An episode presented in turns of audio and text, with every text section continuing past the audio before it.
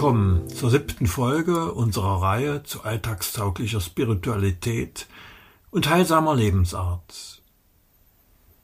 Voll im Trend Achtsamkeit und christliche Meditation.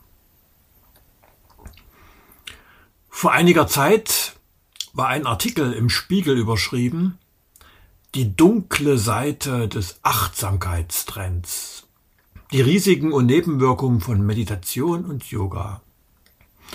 Oha, dachte ich, interessant. Für mich besonders, für Sie, für dich, lieber Hörer, vielleicht auch.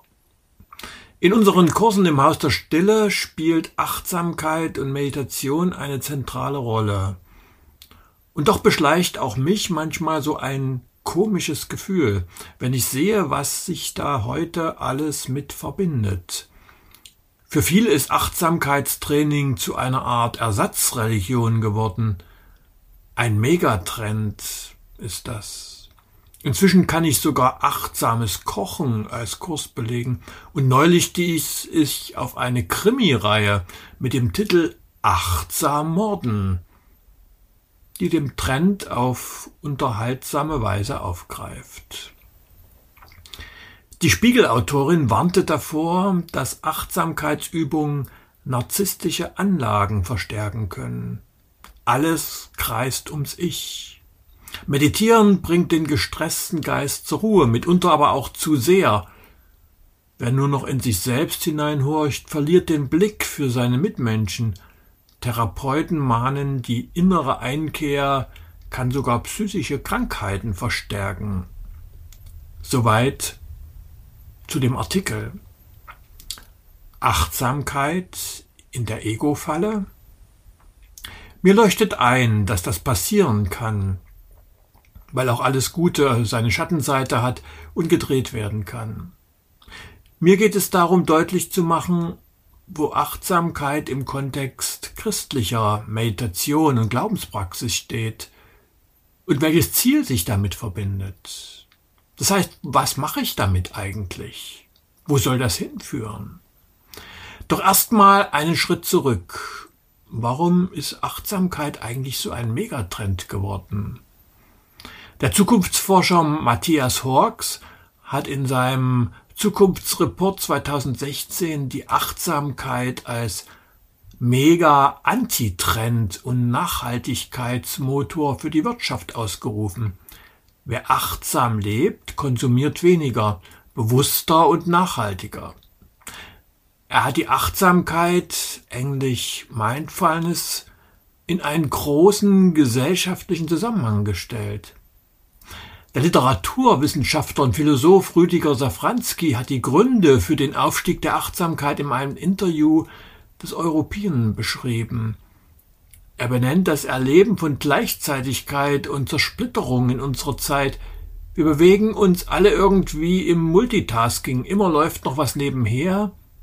Sicher kennst du Situationen, in denen du quasi mehrere Dinge gleichzeitig machst – zum Beispiel, wenn du während des Essen eine Serie schaust, gleichzeitig auch noch Nachrichten am Handy checkst. Ich sitze im Bus oder jogge, schaue in die Landschaft, will aber gleichzeitig Musik oder einen Podcast wie diesen hier hören. Ich arbeite am Schreibtisch und werde ständig durch eingehende Mails unterbrochen. Ich zoome und weil das so langweilig ist, checke ich zwischendurch meine Nachrichten. Wir klicken uns durch die Nachrichtendienste, konsumieren Überschriften, Parolen, Schlagworte und verlernen dabei in die Tiefe zu gehen, ein Buch wirklich gründlich zu lesen. Unsere Handlungs- und Wahrnehmungswelt gehen dramatisch auseinander. Das erzeugt unterschwellig eine unglaubliche Hysteriebereitschaft, sagt Safranski. Die Kulturhistorikerin Sibylle Berg schreibt, wir sind überfordert, wir sind gereizt, wir erfahren zu viel und wissen zu wenig. Hilflos, strampeln, schneller sein, in vollen Verkehrsmitteln das Dauerrauschen von Gier und Angst, all das macht sauer, neidisch, aggressiv. Für viele Menschen ist Achtsamkeit ein Heilmittel gegen diese tägliche Überreizung und Überforderung. Deswegen ein Gegentrend, ein Antitrend. Doch klären wir erstmal die Begriffe. Achtsamkeit ist die Fähigkeit, mit vollem ungeteilten Bewusstsein bei einem Eindruck oder einer Begegnung gegenwärtig zu sein und nicht mit dem Kopf schon wieder woanders, was auch heißt, das, was gerade zu tun ist, mit Respekt vor dem Wesen und Dingen zu verrichten, um die es gerade geht. Denn Achtsamkeit hat mit Achtung und Wertschätzung zu tun. Sie beeinflusst die Qualität des Zusammenseins, was vor allem an der Unachtsamkeit deutlich wird. Achtsamkeit bedeutet auch, mich mit dem zu verbinden, was gerade auf mich zukommt, der Landschaft, die sich vor mir öffnet, dem Amselgesang, dem Rauschen der Bäume, dem Blatt in der Hand, einer Alltagsbeschäftigung, der Arbeit, die ich gerade tue, hineinspüren in den Gegenstand meiner Beobachtung, in den Menschen, der mir gegenübersetzt, das erzeugt Empathie. Meine Aufmerksamkeit zu fokussieren, von der Zerstreuung in die Sammlung zu gehen, das hat auch viel mit Beziehungsfähigkeit zu tun. Viel Gutes kommt hier zusammen. In der Meditation ist Achtsamkeit ein Instrument, um mich zu fokussieren auf meinen Atem, meinen Leib, meine Hände, um mich besser zu spüren und die Gedanken loszulassen. So kommt die Dynamik der Außenwelt zur Ruhe. Die Stille, die so entsteht, schafft Raum für Impulse, die von innen kommen. Zu sagen wäre noch, dass der Achtsamkeitstrend in unserer Gesellschaft sich mehr aus buddhistischer Philosophie speist als aus christlicher Tradition. Der Buddhismus hat dazu ein regelrechtes Konzept entworfen. Achtsamkeit bildet einen Grundpfeiler der buddhistischen Lehre. Auf den ersten Blick scheint Achtsamkeit in der Bibel kaum vorzukommen. Doch das ist nicht so.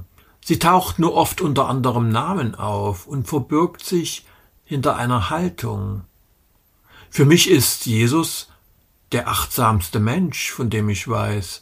Seine Fähigkeit zum Erspüren von dem, was Menschen bewegt und belastet, seine Fähigkeit zum Mitleiden, seine Hellsichtigkeit für die Sehnsüchte der Menschen, all das ist doch Achtsamkeit pur. Er konnte den Menschen ins Herz sehen und spüren, was sie bewegt. Auch einige bemerkenswerte Bibelstellen fand ich. Behüte dein Herz, denn daraus quillt das Leben. Sprüche 4. Oder so gebt nun gut Acht auf euer Herz. Apostelgeschichte 20. Oder achtet darauf, wie es euch geht. Haggai 1. Und immer wieder heißt es, höre, besonders oft, höre Israel, gib acht, Mensch. Hat jemand Ohren, der höre, sagt Jesus. Das Hören ist hier oft gleichbedeutend mit sei achtsam, sei bereit, dich zu öffnen, in Beziehung zu treten, aufzunehmen, wie Gott durch das Leben oder einen Menschen spricht. Jesus sagt auch, Habt Acht auf eure Frömmigkeit, eure Glaubenspraxis. Matthäus 6. Selig sind die, deren Augen sehen, was ihr seht. Matthäus 13. Und das Thomas-Evangelium lässt Jesus sagen, Nimm wahr, was direkt vor deinen Augen liegt, das, was dir verborgen ist, es wird sich dir offenbaren. Man könnte auch sagen, Achtsamkeit ist der Grundsound des Evangeliums. Es ist die Haltung Jesu gegenüber den Menschen und in seinen Gleichnissen, die er erzählt, auch gegenüber der Schöpfung. Mir fällt noch ein schönes Beispiel für eine Achtsamkeit auf, die nicht um sich selbst kreist, sondern den anderen und seine Bedürfnisse im Blick hat. Vor vielen Jahren bin ich mit Freunden im Sommer in Bulgarien durch das Piringebirge gelaufen. Wasser war dort Mangelware. Man musste immer einen Vorrat dabei haben. Und eines Tages kamen wir an eine Felsspalte gegen Mittag, und aus der schaute ein Schlauch heraus, der in einer auf dem Boden aufgestellten Glasflasche endete. Aus diesem Schlauch tropfte langsam und gleichmäßig Wasser. Als wir ankamen, war die Flasche voll und wir konnten uns daran laben.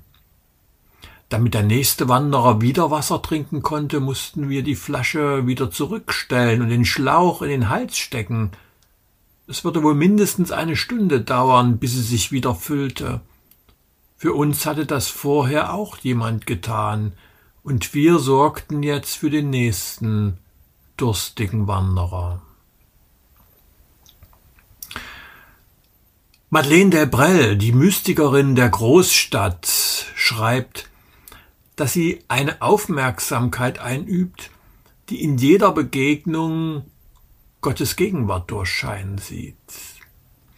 Egal, was wir zu tun haben, ob wir einen Besen oder einen Füllfederhalter halten, reden oder stumm sind, etwas flicken oder einen Vortrag halten, ein Kranken pflegen oder auf einer Schreibmaschine, heute einem PC hämmern, all das ist nur die Rinde einer herrlichen Realität, der Begegnung der Seele mit Gott in jeder neuen Minute, die an Gnade zunimmt. Man läutet, schnell aufgetan, Gott ist es, der uns lieben kommt. Lassen wir ihn gewähren. Madeleine Tebrell. Im Kontext christlicher Meditation dient Aufmerksamkeit letztlich dem Ziel, berührbar zu werden und zu bleiben, für die Gegenwart Gottes in unserem Leben, im Leben des Menschen, dem ich gerade begegne, in der Schöpfung. Die Wirklichkeit ist durchdrungen von Gottes Gegenwart. Darauf zielt Aufmerksamkeit im christlich verstandenen Sinn. Der Jesuit und Widerstandskämpfer gegen Hitler Adolf Delp schrieb zwei Monate vor seiner Hinrichtung durch die Nazis Die Welt ist Gottes voll, aus allen Poren quillt er gleichsam uns entgegen. Wir aber sind oft blind, wir bleiben in den schönen und in den bösen Stunden hängen und erleben sie nicht bis an den Brunnenpunkt, an dem sie aus Gott herausströmen. Das gilt für alles Schöne und auch für das Elend. In allem will Gott Begegnung feiern. Christliche Meditation will die Aufmerksamkeit auf diesen Brunnenpunkt lenken, an dem das Leben durchsichtig auf Gott hin wird, wo uns die Gnade des Erkennens zufällt, wo uns eine Ahnung vom Geheimnis des Lebens berührt, wo der Nächste uns entgegenkommt und Christus in ihm aufscheint, wo das Licht Christi unsere Schatten verklärt und wir ein sehendes Herz bekommen.